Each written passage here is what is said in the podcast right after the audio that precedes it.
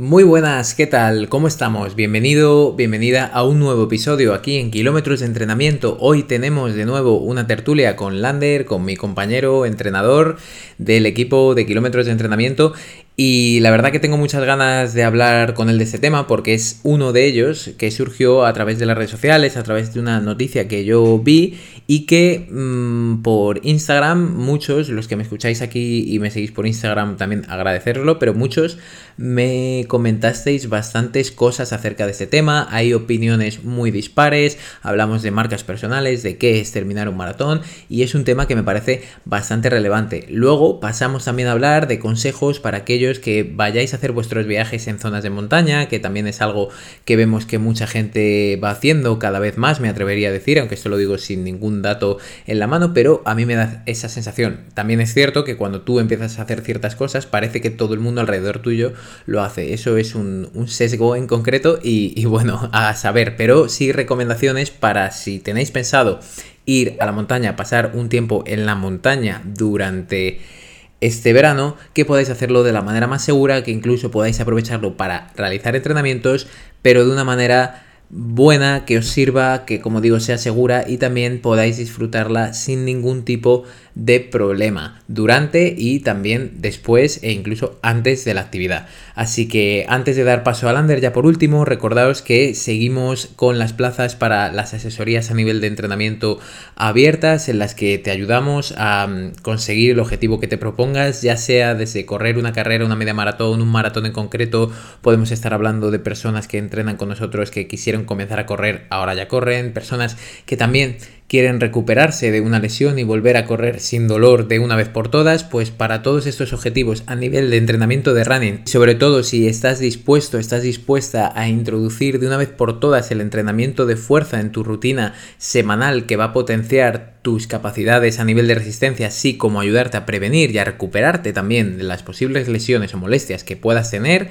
si cumples con todo esto, que quieres cumplir un objetivo, sea el que sea a nivel de carrera, y quieres cambiar lo que vienes haciendo hasta ahora y entrenar de una manera mucho más inteligente, mucho más planificada y con un asesoramiento profesional, tienes el formulario debajo en la descripción para poder reservar una llamada conmigo en la que hablaremos de cómo podemos plantearlo, de si realmente podemos ayudarte y si este es el caso, pues presentarte la forma en la que trabajamos. Así que una vez dicho esto, espero que disfrutéis de este nuevo episodio con Lander, compañero de kilómetros de entrenamiento.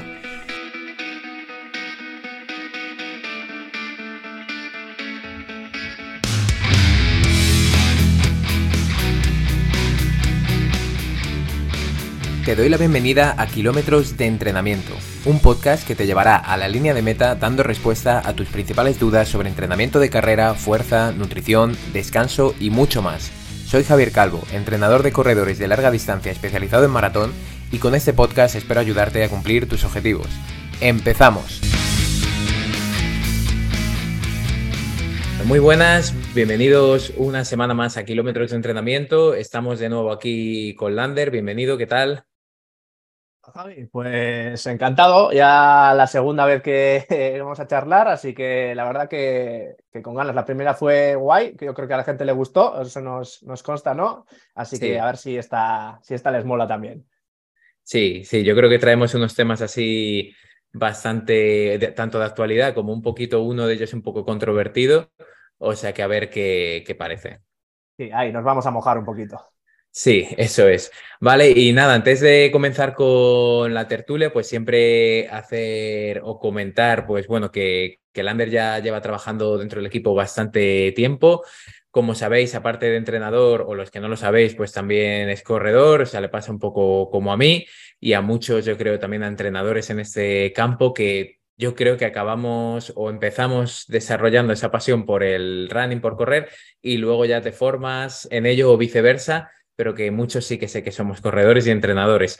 Entonces, bueno, Lander en esa faceta de corredor, este fin de semana tiene una carrera, cuando estéis escuchando esto ya lo habrá hecho, eh, sin meterle mucha presión a él, a mí me gustaría poder ir a verle y también pues publicar algunos resultados por las redes sociales, esto lo estoy diciendo por aquí en primicia, una vez que haya hecho la carrera, Y bueno, hablamos del, de la Backyard Ultra que se va a hacer en Madrid, en Los Molinos. Y si puedes, Lander, explícanos un poco el funcionamiento de esta carrera tan curiosa que yo la conocí realmente porque tú me lo explicaste. Vale, eso. Lo primero que conste que eso, sin presión, sin presión.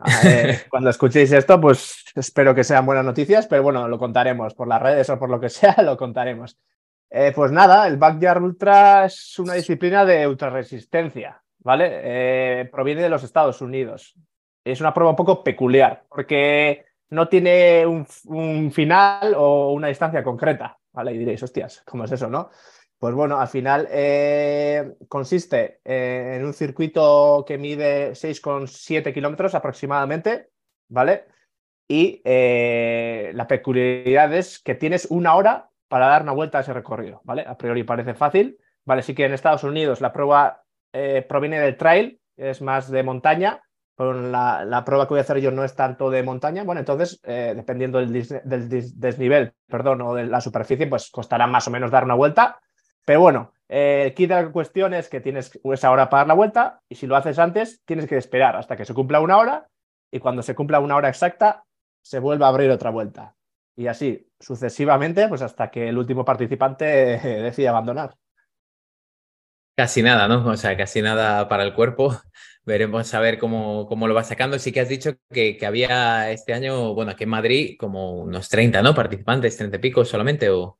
Sí, una cosa así me pareció ver. Sí que es verdad que estaba limitado a 50 por la ah, organización. Me imagino que, pues, para dar un servicio de más de calidad y cercanía pero creo que no se llegaron a llenar las inscripciones. Pero bueno, va a ser yo creo que una prueba familiar, que a mí la verdad es que este tipo de pruebas me gustan, ¿no? tema no tan masificado de pruebas de mucha gente, sino que sea algo más familiar, que la organización también normalmente este tipo de organizaciones son gente que corre, gente que conoce diferentes carreras, entonces el trato suele ser muy, muy cercano y la verdad es que este tipo de pruebas que he participado, no en backyard, pero sí en pruebas de ultrafondo, pues el trato suele ser muy, muy guay entre los participantes. Sí, la verdad que, o sea, yo mirando un poco la web, que bueno, para que quien quiera echar un ojo, eh, pues bueno, para quedar ultra los molinos, con buscar esto sin problemas, estaba mirando, pues son 6,706 metros, o sea, al final 6,70 para efectivamente pues llegar a, esa, a esas millas en concreto. De hecho, no sé si lo había visto en la página web que que uno de los creadores o de los promotores podría ser, no sé si esto te suena Tilander, el de los Berkeley Marathon. Sí, al final, de la experiencia que tenían organizando otro tipo de ultras ahí en Estados Unidos, pues bueno, se le ocurrió esta locura y justamente la distancia esa que dices es para que en 24 loops, le llaman ellos, vueltas, eh, cumplas 100 eh, millas. ¿Vale? O sea que si aguantas un día entero dando vueltas como un hámster, vas a conseguir hacer 100 millas. O sea, al final para llegar a esa, a esa, cantidad, y yo el documental que he comentado, me acuerdo que hace mucho tiempo lo vi, creo que en Netflix, ahora estoy mirando The Barclay Marathons en Prime Video, creo que está. Eh, bueno, por si queréis tener algún punto de motivación, algún anclaje ahí, que yo creo que estos, estos documentales de carreras y todo eh, siempre nos dan un poquito más de, mm, más de motivación, yo creo, cuando vemos estas, estos hitos, ¿no? O estas carreras tan duras. Bueno, pero pues nada, desearte suerte. Espero que una vez ya, si no para las próximas semanas que te tengamos por aquí por el podcast, pues podamos ya hablar un poco de cómo fue y, y nada, a ver si también pues nos podemos ver por allí, ¿vale? Así que nada, por ello. Por ello iremos, a ver, a ver, contaremos. Bueno, y vamos a entrar entonces en los temas de hoy. El primero me parece muy interesante porque a través de redes sociales tuvo muy buena acogida. A mí a veces eh, me gusta mucho poder debatir sobre temas un poquito a lo mejor más subjetivos de cómo cada uno de nosotros entendemos esta actividad, este deporte.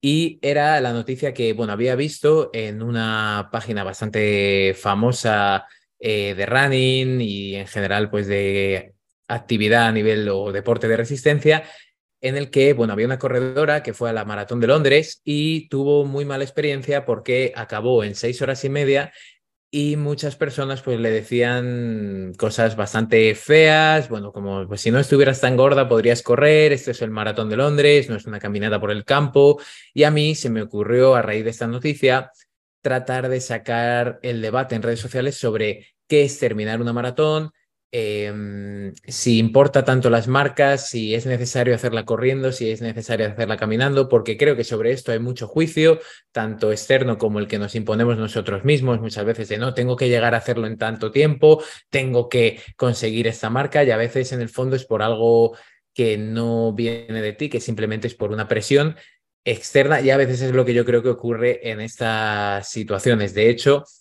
esto también viene a raíz de que la Maratón de Londres ampliara el tiempo para terminar esta maratón en ocho horas. Entonces, bueno, yo por empezar a abrir el debate y pasarle directamente el melón a Lander, pues me gustaría que él pues diera una opinión sobre esto, también acerca de si eh, pues le puede parecer bien, si, si está dentro de nuestra capacidad también decir si eso está bien o mal, que ahí pues ni pinchamos ni cortamos, ¿no? Pero eh, acabar una maratón en ocho horas, ¿qué te parece, ¿no? El que se haya ampliado ese tiempo hasta esa, hasta esa cantidad.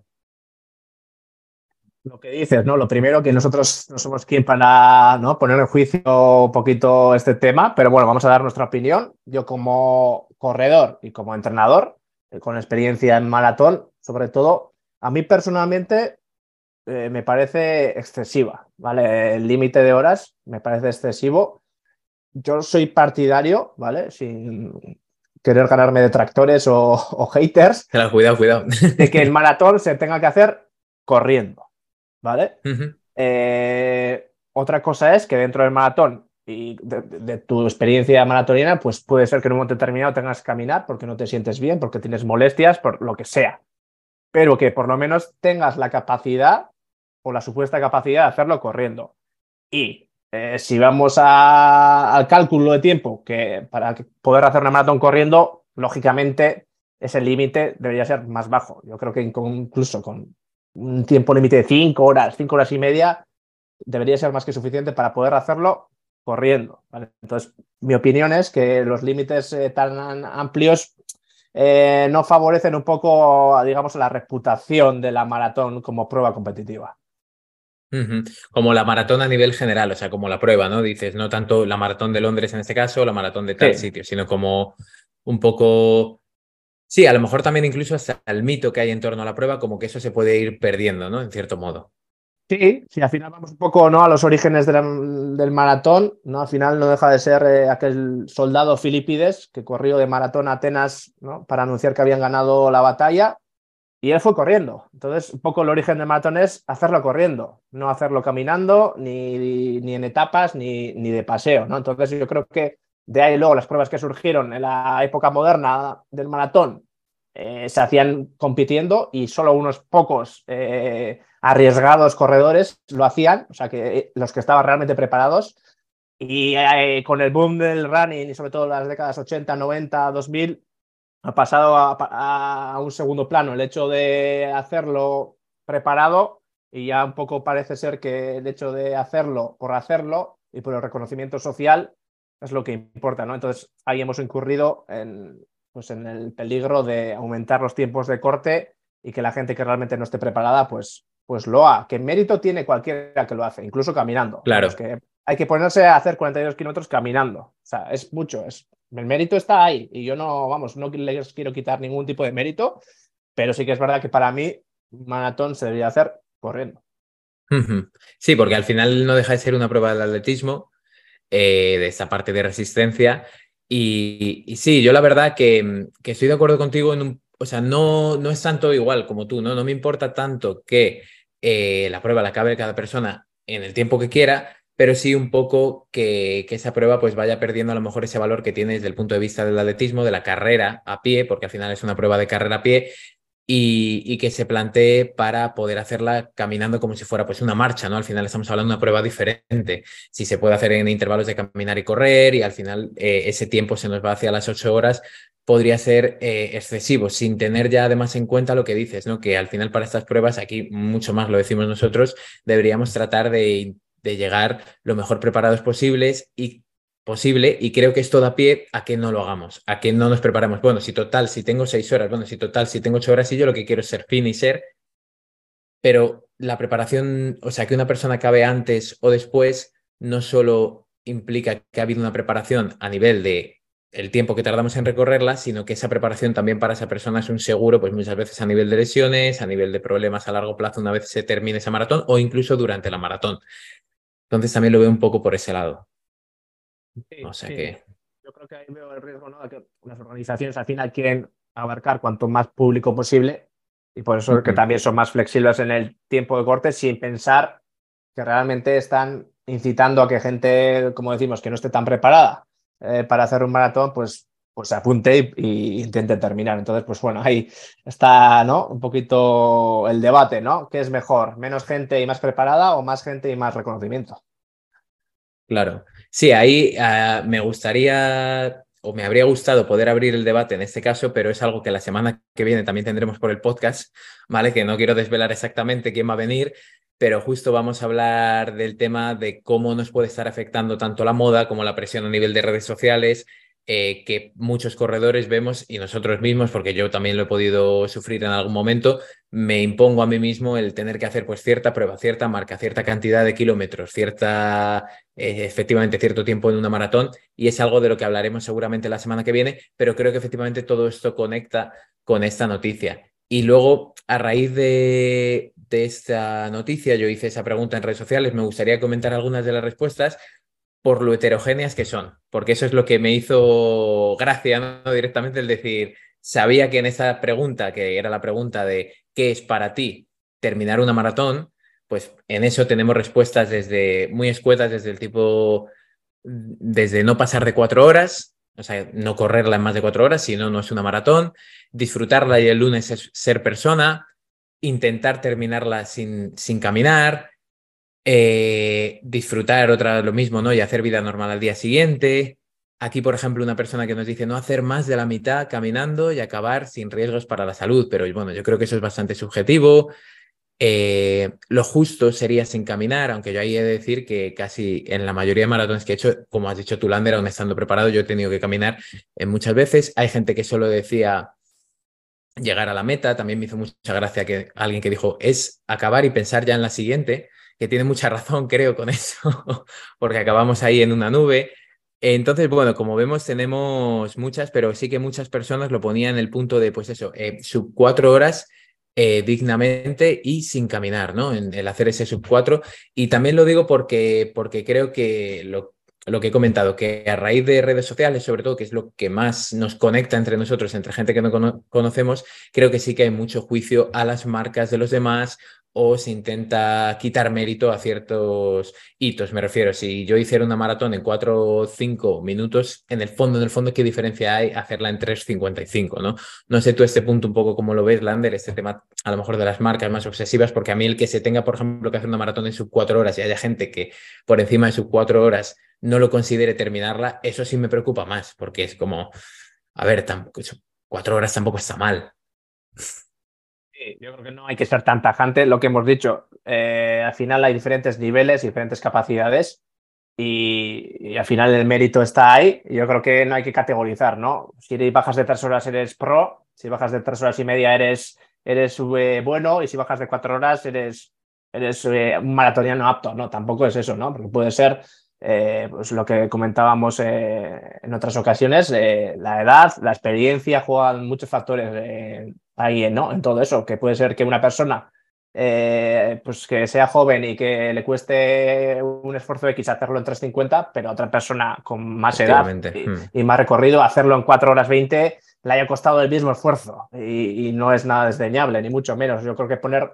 un límite concreto qué es maratón y qué no es maratón, o sea, no es correcto. Yo creo que la clave está en lo que hemos comentado, en estar preparado y en tener las garantías para afrontarlo corriendo. Luego ya, si tenemos que caminar, pues bueno, será porque ha pasado alguna cosa, pero bueno, yo creo que más que por tiempo tiene que estar, en, la capacidad.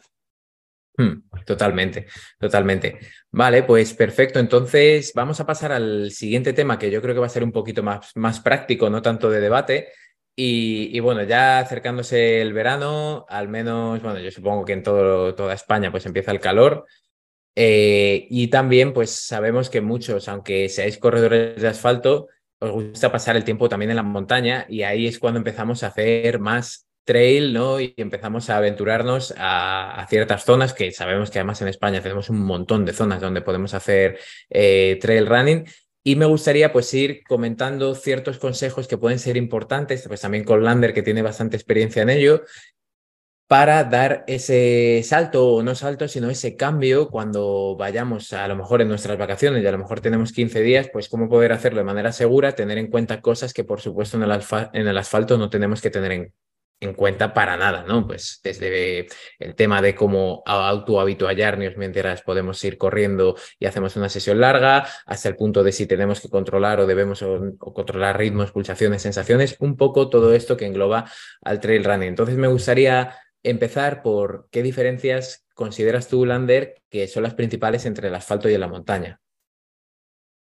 Vale, eh, perfecto. Bueno, estas pautas un poco van, como tú has dicho, dirigidas ya gente que, pues bueno, que, tiene un cierto recorrido en asfalto y que esporádicamente o entre, digamos, objetivos en temporada, pues le gusta ir a la montaña o porque se está planteando comenzar. No tanto para la gente que ya tiene una cierta experiencia, porque, bueno, al final los que tienen experiencia en montaña, pues ya saben ¿no? lo que se van a encontrar. Entonces, esto es un poco para gente que esté pensando iniciarse en montaña o que eh, ya haya pisado algo de montaña, pero esté un poco perdido ¿no? en el entrenamiento, en la gestión. Entonces, ahí yo creo que hay tres cosas evidentes eh, que se diferencian en el asfalto y en la montaña. Uno, lógicamente, es el material, y cuanto a material me refiero al tipo de zapatillas sobre todo, ¿vale? Eh, no seáis eh, los típicos que corren en montaña con zapatillas de asfalto, por favor. O sea, lo primero, eh, tener un calzado adecuado para ello. Yo creo que a día de hoy tenemos una oferta inmensa de zapatillas y buenas ofertas como para no escatimar en gastos para comprarlas. ¿vale? Entonces, en ese sentido, unas zapatillas, porque al final nos van a garantizar, pues, todo que es eh, seguridad, tracción, eh, eh, para, para, caminar en montaña, aunque no pisemos terreno muy técnico. No hace falta que vayamos a los Pirineos para comprar unas zapatillas de trail, ¿vale? en cualquier sendero, cualquier bosque, cualquier terreno más natural, nos vendrán bien las zapatillas. Entonces, lo primero es obtener un calzado adecuado. El textil y demás, eh, por lo demás, tampoco tiene tanta importancia, puede ser el mismo que el de asfalto, tampoco tiene mucha, mucha relevancia, pero sí las zapatillas. Y luego, los otros dos aspectos que ya a nivel más técnico son eh, más diferenciales, uno obviamente es eh, la presencia de desniveles, tanto subidas como bajadas, muy pronunciadas, en el, sentido de que, bueno, en asfalto nos podemos encontrar ascensos o descensos, pero su porcentaje normalmente no es muy, muy alto, pero en cambio en la montaña eh, nos vamos a encontrar subidas y bajadas donde tengamos que caminar, incluso gatear en algunos casos, trepar. Entonces, en ese sentido, eh, pues esa es una de las diferencias y sobre todo también la, duración de, las, de los ascensos o descensos que pueden extenderse por incluso horas, dependiendo qué, tipo de ruta hagamos. Y luego eh, el otro es la superficie. Es evidente, pero bueno, el tipo de superficie eh, tanto porque no va a ser regular como en el asfalto, como porque es muy heterogéneo, ¿vale? Puede ser eh, de piedra, de barro, de roca, eh, hierba, más húmedo, menos húmedo, seco. Entonces, dependiendo a dónde vayamos, en qué sitio corramos, las circunstancias o el entorno es cambiante, ¿vale? En el asfalto, el asfalto siempre es asfalto, más rugoso, menos rugoso, pero bueno, siempre es asfalto. Pero en la montaña nos podemos encontrar miles de situaciones, entonces eso conlleva que a nivel de entrenamientos y competiciones la velocidad, lógicamente, no sea igual que en el asfalto, que de media vamos a ir más lentos porque tenemos que subir más, porque tenemos que bajar más. Eh, y luego también eh, es importante que a nivel de demanda muscular, ¿vale? El trail es más exigente, en el sentido de que nos va a eh, solicitar más gasto energético, porque al final cambiamos de ritmo constantemente, no pisamos igual en ningún momento, tenemos que esforzarnos para subir, para bajar, para frenar el cuerpo. Entonces, eh, tener en cuenta que a nivel de técnica de carrera y a nivel de gasto energético también eh, el trail va a ser diferente al asfalto. Claro, sí, en, este caso eh, siempre se habla ¿no? del tema de caminar, de esos cacos. Yo también lo veo muy claro, lo digo, ¿no? Poniendo, volviendo a ese ejemplo de me voy a la montaña, voy a estar 15 días y quiero aprovechar el máximo tiempo posible. Pues va un poco precisamente por eso, porque como corredores de asfalto, si nunca hemos hecho ese salto al trail o lo hemos hecho un par de veces, pues no lo vas a controlar tanto y creo que puede ser muy interesante el asumir, por supuesto, que vas a tener que caminar y además ya no solo por porque a lo mejor en esos momentos lo último que te importa estás de vacaciones y tampoco quieres estar fijándote en qué tipo de entrenamiento he hecho, si lo he hecho de base, si cumple con mi planificación de asfalto, si estoy en un enfoque polarizado, que es lo que hablamos en este, en este primer capítulo ¿no? de, de la tertulia contigo, Lander. Es más, yo creo también este tema de los cacos y de, por supuesto, asegurar que podamos caminar en las zonas donde deberíamos caminar y mantener unas buenas sensaciones, que nos va a ayudar a que los días siguientes de vacaciones, que al final estamos de vacaciones en la montaña, sean mucho más llevaderos. Me refiero, si te vas a una zona, por ejemplo, en Pirineos, lo más lógico es que hagas una lista, esto lo voy a hacer en ruta, esto lo voy a hacer en trail, esto lo voy a hacer no sé cómo. Y al final vas a hacer una ruta en una zona y te vas a pegar una paliza de espanto cómo no controlemos estas variables. ¿no? Entonces creo que también esa parte de el asumir que vamos a tener que caminar, sobre todo en esas pendientes, y tratar de mantener buenas sensaciones, es, al menos a mí personalmente, lo que más me costó asumir viniendo del asfalto. Y viniendo del asfalto a lo mejor, y te digo, pues incluso personas, yo se lo he tenido que explicar a personas que corren maratones a 3.50 al kilómetro. ¿Cómo voy a tener que caminar? Hombre, tranquilo que vas a llegar allí y te vas a dar cuenta de que tienes que caminar, porque si no va a ser insufrible y encima tu recuperación va a ser peor. Sí, hay un poco ese riesgo que de los que provenimos del asfalto, eh, que venimos un poco influenciados por, por, los ritmos y por todo este control de reloj eh, más riguroso. Pero bueno, yo creo que lo del caco justamente en la montaña es un proceso natural, ¿no? Como tú dices, el medio te pone en tu lugar y a, la nana que te encuentres cualquier cuesta, eh, te pide, te pide caminar. Y si no lo haces el primer día porque tienes ese ego de corredor de voy a hacerlo todo corriendo, venga, para arriba, para abajo, seguro que el siguiente día y las agujetas y la fatiga que tienes, ya te planteas hacerlo todo, todo corriendo. Pero nada, eh, vamos, esto del caco, saltando un poco de, paso va a ser la base, va a ser la base para, para toda persona que se quiere iniciar en el trail o que quiere dar el salto del asfalto a la montaña, eh, va a ser indispensable el hecho de caminar y correr, caminar y correr hasta, hasta adaptarte al, medio. ¿Cuáles dirías? O sea, dentro del CACO, pues hemos comentado también, pues, eh, por ordenar un poco la información, hemos comentado el tema del calzado, que es bastante importante. Eh, ¿cuáles dirías en esa persona que va a salir a trail y que a lo mejor, ya te digo, o sea, el ejemplo claro de tengo unas vacaciones directamente contratadas en una zona rural, muy cerca de Pirineos, de Picos de Europa, de X zona de montaña que tengo para entrenar y quiero hacerlo? ¿Cuáles dirías que son los puntos clave, tanto de entrenamiento como material, que yo creo que eso sí lo hemos comentado, que le recomendarías a esa persona para poder salir de la manera más segura y alargar sus vacaciones bien y estar sin unas agujetas de espanto?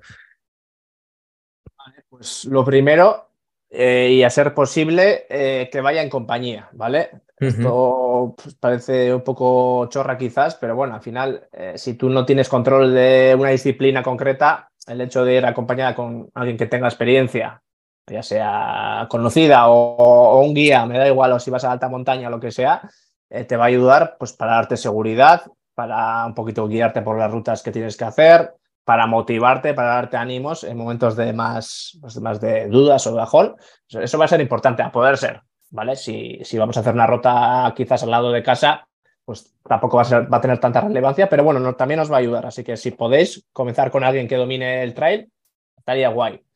Luego, eh, en cuanto a recorridos, eh, pues eh, no elegir los recorridos más complejos. Si vamos a picos de Europa o vamos a los Pirineos, eh, no coger Wikiloc o cualquier eh, app de rutas y coger eh, el ascenso más técnico ni la ruta más exigente, ¿vale? Empezar por, por rutas más sencillitas para aclimatarte, para un poquito pues, ver en qué situación te encuentras a nivel de confianza, a nivel de forma física y luego ir avanzando en eso. Así que los primeros pasos tienen que ser rutas no muy técnicas, evitar un poquito pues eh, pasos expuestos, eh, pues, si nos puede dar vértigo cualquier cosita, que haya mucha piedra suelta, roca o terrenos muy embarrados donde en los descensos y sobre todo pues podamos pasar un poquito más de, miedo de resbalarnos, de caernos.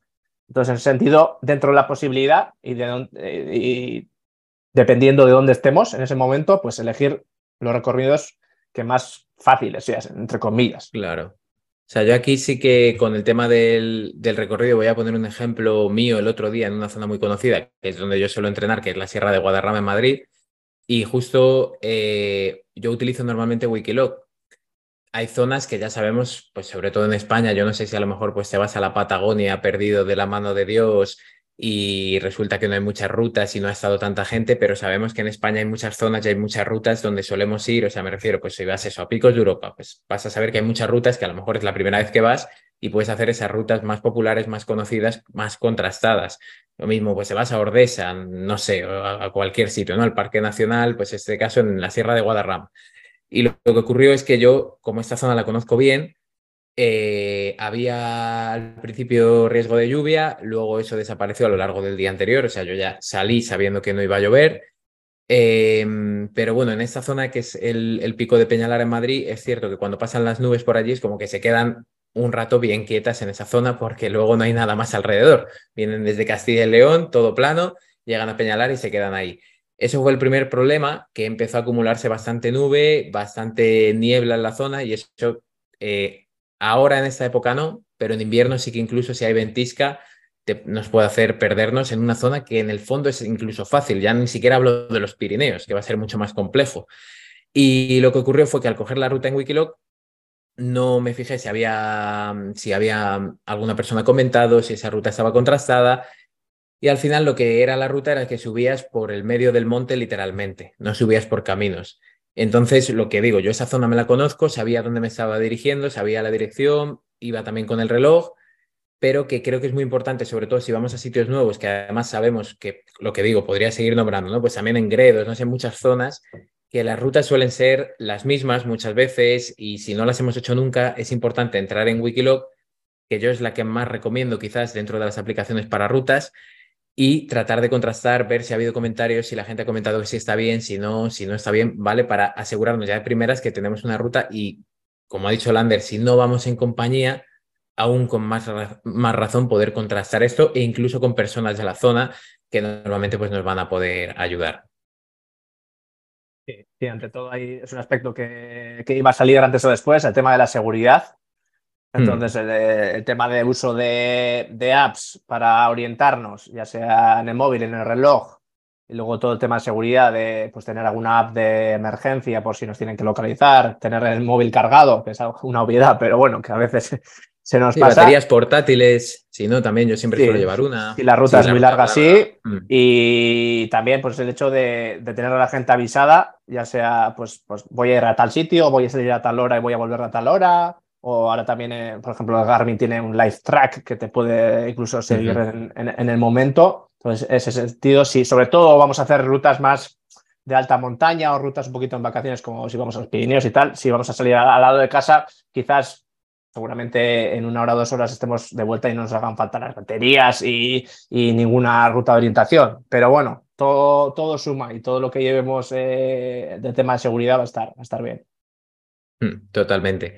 Y, luego una vez repasado estos puntos así más clave ¿no? a la hora de, movernos en, montaña, quizás eh, más a nivel de entrenamiento, por supuesto que tendrá que depender del planteamiento de cada uno en ese, en ese verano.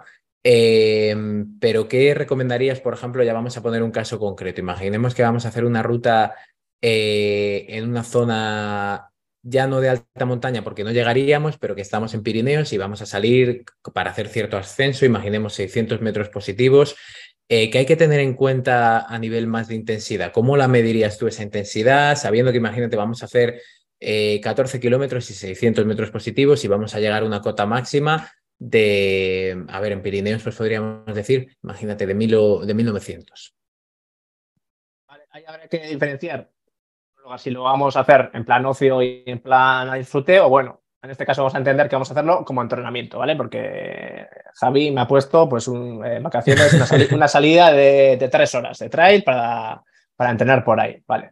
Pues lo primero en cuanto a intensidad, eh, un poco olvidarte de los ritmos, es lo primero. Sobre todo si vienes del asfalto y estés muy acostumbrado a entrenar por ritmos, olvidarlo. Porque como hemos comentado, eh, en ningún momento el ritmo va a ser eh, muy controlable por el tema de subidas, bajadas, piedras, pasos más expuestos. Entonces, en ese sentido, no, no, no llevar la intensidad controlada por, por, los ritmos. ¿vale? Eso es lo primero. Es más interesante, bajo mi opinión, hacerlo por por la escala, sobre todo por la escala subjetiva de esfuerzo percibido, que como sabéis hablamos de la escala RPE del 1 al 10, que en más de una ocasión lo hemos comentado. ¿Por qué? Pues porque, bueno, va a ser una herramienta súper sencilla de utilizar, que no vamos a depender de reloj en ningún momento y nos va a ayudar un poquito eh, guiar eh, esa intensidad. En ese caso, pues bueno, si somos primerices, digamos, en el trail, pues siempre priorizar la baja intensidad, tanto subiendo como en llano como bajando. Siempre un poquito evitar entrar en, cotas altas de, intensidad porque al final, eh, pues como las rutas normalmente son un poquito largas, si nos confiamos y apretamos más de la cuenta en un inicio, puede ser que suframos mucho al, final. También podríamos utilizar la frecuencia cardíaca, pero en un inicio es más complicado porque el cuerpo se tiene que acostumbrar un poquito a correr por montaña y normalmente la tendencia es a que las pulsaciones sean más altas de lo normal. Entonces, eh, para no un poquito, pues bueno, eh, confundirnos ni volvernos un poco locos con el tema, joder, es que llevo el pulso demasiado alto, es que quiero subir corriendo, pero se me, se me dispara el pulso y tal y cual. Eh, dejarlo lo de la frecuencia cardíaca para etapas un poquito más avanzadas, cuando ya tengamos cierta experiencia en el trail y ya dominemos el correr subiendo, el correr bajando, el correr en llano y tengamos un poquito más de bagaje, yo creo que ahí es cuando metería la frecuencia cardíaca. Vale, hmm, sí, yo con eso estoy de acuerdo porque incluso la propia novedad a veces y ese nivel de activación ante esa novedad, el estar en un entorno así que muchas veces es como muy, muy épico, ¿no? También ya hace que la frecuencia cardíaca, a mí, por ejemplo, las primeras veces me pasaba o incluso bajando, bajabas bien, ligero, eh, pero la frecuencia cardíaca era alta porque ibas medio nervioso, eh, bueno, pues por muchos factores que, son ajenos realmente a la actividad que estás realizando, porque en ese, en ese ejemplo que he puesto de bajar, yo me acuerdo de ir con buenas sensaciones y, decir, y, pensarlo, ¿no? Es decir, ¿por qué, por qué llevo estas pulsaciones em, tan altas? Pero sí que creo que esa parte de, del tema de los ritmos es clave, porque también nos puede hacer que en estos casos, no más por el disfrutar de verano, el que hemos ido de vacaciones y eso, eh, no lo disfrutemos tanto. Aquí con el tema del ritmo igual eh, a mí me gusta como decirle a los deportistas que llaman muchas veces que se esfuercen a hacer fotos, a, disfrutar un poco del entorno, a girarse muchas veces, porque creo que también ciertas rutas de, trail, muchas de ellas, eh, consisten en subir una gran parte del tiempo y luego obviamente en bajar si quieres llegar al punto donde estabas. lógicamente vas a tener que, que bajar, pero esas subidas creo que pueden llegar a agobiar bastante, sobre todo si no tenemos mucha experiencia. Y con este ejemplo que doy de que les digo, oye, gírate, haz una foto, creo que también intentas conectar un poco más con el entorno, porque es muy fácil que estés en un entorno precioso y en el fondo estés agobiado porque las pulsaciones son altas, porque estoy haciendo una subida muy larga y nunca la había hecho y me estoy agobiando. Y en el fondo mmm, podrías ponerte a caminar tranquilamente, como hemos dicho, párate a hacer una foto, disfruta del entorno, y, al final que estás ahí para, sobre todo, ya digo, en verano para disfrutarlo y si no es tu objetivo principal a nivel de entrenamiento y simplemente lo haces por estar en forma durante ese tiempo que estás de vacaciones, con mucha más razón, siempre claro que haga buen tiempo, que hay veces que se pone mal la cosa y hay que ir más rápido de lo que queremos para, para llegar rápido y acabar. Eso también es cierto. Sí, eso no lo hemos dicho, pero el trail, bueno, la montaña es un medio muy cambiante. Entonces, en ese sentido, que no nos confiemos nunca, porque puede ser que salgamos con sol y con un tiempo excelente y que a las pocas horas eh, tengamos que correr porque viene tormenta. Entonces, en ese sentido, eh, tener un poco ojo y sobre todo, como tú has dicho, mirar la previsión meteorológica de antemano para, pues bueno, para ver si realmente sería podemos ir o no podemos ir. Hmm.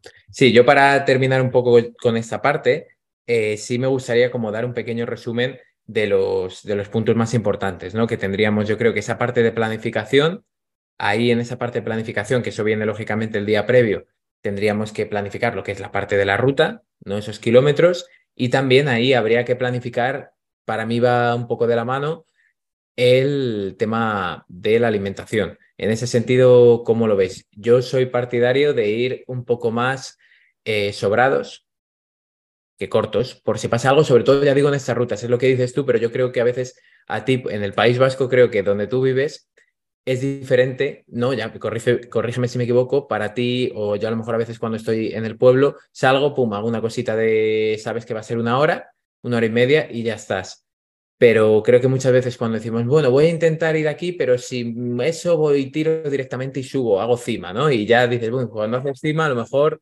con la vuelta se te va a las tres horas o algo así. Entonces, a nivel de alimentación, ¿tú cómo lo ves? Yo siempre es como, llévate un poquito más, es mi recomendación. Sí, eh, estoy de acuerdo, ¿no? Al final, eh, en cuanto a material, el trail, lo bueno que tiene es que que bueno, podemos llevar tanto mochilas de hidratación como cinturones y demás, donde podemos llevar muchas cosas, ya sea chubasqueros eh, o cortavientos o lo que sea de cara a cambios de temperatura. Y también, pues lo que dices, eh, alimentos, eh, tanto sólidos como líquidos, como la propia agua. nunca está de más llevar cosas, como tú dices, de más, porque al final nos va a costar llevarlo 200 gramos más pero nos puede salvar de una buena, ¿no? Y sobre todo ya en esas rutas donde vas un poquito como un poco a, lo desconocido, ¿no? Si, como tú dices, vas a hacer una ruta al lado de casa de una hora y sabes que es un recorrido muy sencillo y que no te vas a desviar ni va a pasar nada y es muy raro que, que te alargues, quizás ahí no haga falta, pero bueno, tampoco te ocupa nada una barrita, un gel en ese cinturón para llevarlo siempre, tenerlo allí y ya si son rutas más más largas donde no sabemos realmente cuánto vamos a tardar exactamente, pues vamos, llevarlos siempre, siempre, eh, porque vamos, eh, aparte de salvarnos de alguna, es que también hay que ir comiendo y bebiendo, ¿no? Y lo bueno que tiene el trail, que es que caminamos en ciertos momentos donde tenemos más margen para comer, para beber de forma más relajada, no es como en un asfalto, en una carrera que tienes que coger ese vaso del habituallamiento y te lo bebes eh, a revolcones que te lo echas por la cara, ¿no? En el trail puedes ir caminando tranquilamente, bebes tu, tu agua, te comes tu barrita, tu gel y no hay problema. En todo ese sentido, sí, siempre llevar, aunque sea una ruta corta, en ese cinturón o en ese bolsillo que vas a tener cosas tuyas, llevar algo de, comida y de bebida va, a estar bien, aunque haga frío o aunque, aunque, aunque no, no lo necesites. O sea que por ese lado de las cosas que preparar antes, pues aparte de la ruta, eh, dentro de esa planificación de la ruta, también la meteorología, consultarla, eso lo llevamos de antes planificamos también esa parte de nutrición, sobre todo si van a ser rutas largas y si no, pues también puede ser interesante.